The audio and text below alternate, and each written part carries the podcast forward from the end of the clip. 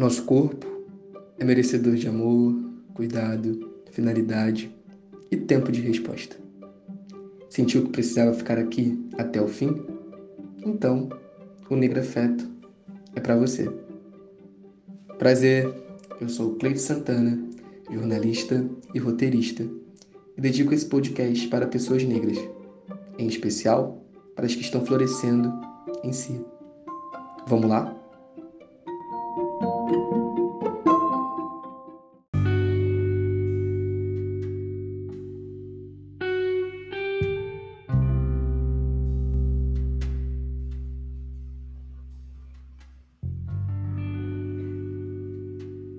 Nesse assunto eu me perco um pouco. Vez por outra, quando eu converso com a minha mãe, ela repete essa frase. Ao meu ver, é uma indagação muito honesta e esforçada para tentar compreender as dinâmicas desse mundo. A minha mãe, ela me encanta com, com esse olhar, né, para a vida e talvez por isso num momento ali de extrema escassez, da falta de meios, sabe, para conseguir dinheiro, é, talvez eu fosse capaz de entrar no supermercado e furtar algum alimento, alguma coisa para alimentar a gente, para vender e conseguir pagar as contas, talvez. E aqui eu não estou falando de índole criminosa, sabe? Não concordo muito com isso. Eu tô falando mesmo é de escassez. Genuíno esse movimento? Obviamente não. Mas fico pensando qual régua mede o que é certo ou errado. Qual pensamento constrói essa régua? E aproveito para fazer até mais uma pergunta, sabe? E quando a gente é afetado por essa escassez durante toda a vida? Gente está a caminho mais uma vez do mapa da fome da ONU e moramos na nação que se apoia na, na falsa cordialidade, uma modéstia cristã, que prefere ver um tio e um sobrinho que roubam uma carne em um supermercado, serem entregues a traficantes para serem torturados e brutalmente assassinados.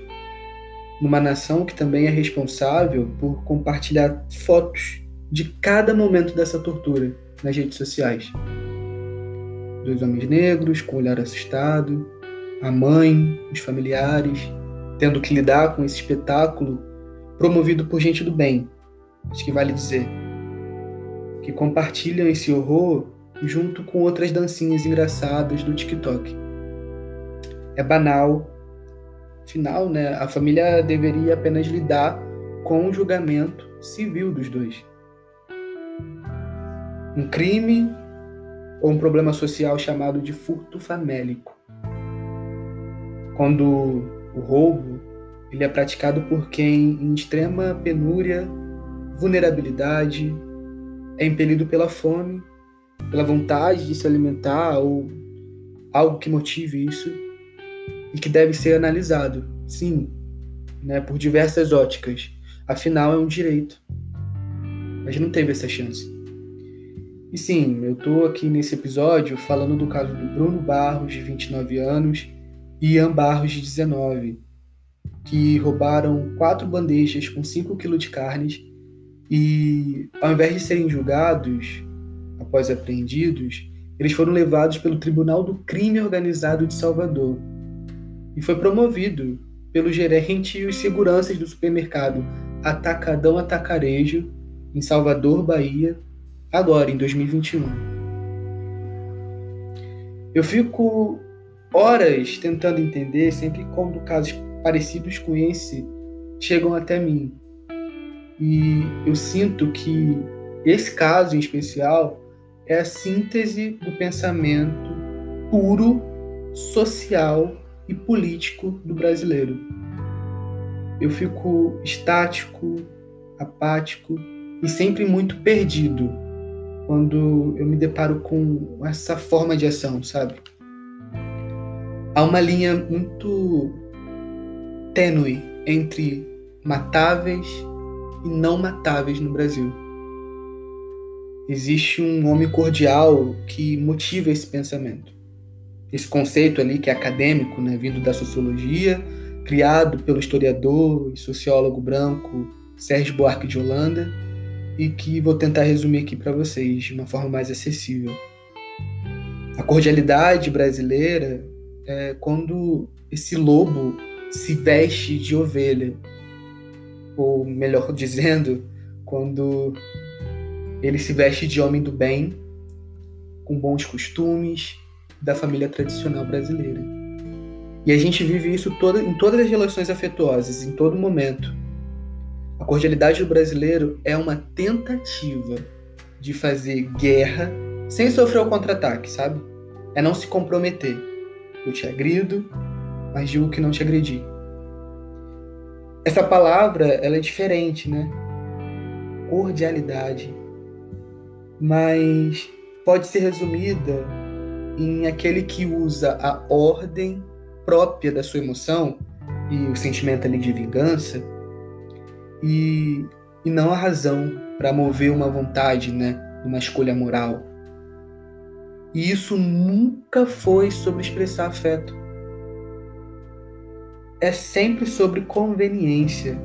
O brasileiro é assim, ele se apoia até mesmo naquele versículo da Bíblia que diz assim: tudo me é lícito, mas nem tudo me convém. Aí fiquei pensando nisso.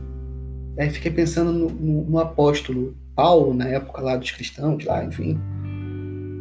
Ele aconselha os cristãos para que quando surgissem problemas entre eles de pouca importância, especialmente ali na área dos negócios, é que eles não recorressem aos juízes do mundo, porque isso poderia manchar a reputação do cristão, essa figura de homem do bem dando, porque daria a entender que eles são briguentos, né? Enfim, que não, não se respeitavam entre si.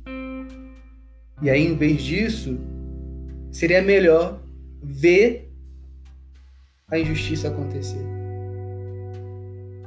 E eu fico pensando como isso ficou na nossa sociedade. E aí, nesse assunto, eu me perco um pouco.